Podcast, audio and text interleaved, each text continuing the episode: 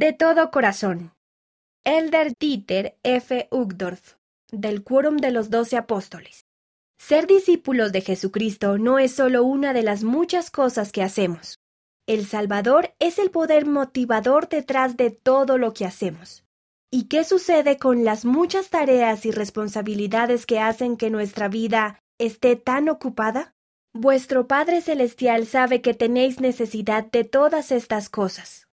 Mas buscad primeramente el reino de Dios y su justicia, y todas estas cosas os serán añadidas. Sin embargo, eso no quiere decir que sea fácil. Requiere tanto sacrificio como consagración requiere dejar que algunas cosas desaparezcan y dejar que otras crezcan. Sacrificar quiere decir renunciar a algo a favor de algo más valioso. La consagración es diferente del sacrificio, al menos de una manera importante. Cuando consagramos algo, no dejamos que se consuma sobre el altar. Más bien, le damos uso en el servicio del Señor, lo dedicamos a Él y a sus santos propósitos.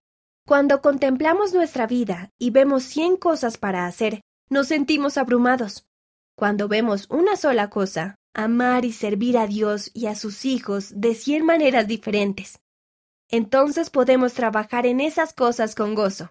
Así es como ofrecemos nuestra alma entera al sacrificar todo lo que nos impida progresar y al consagrar el resto al Señor y a sus propósitos.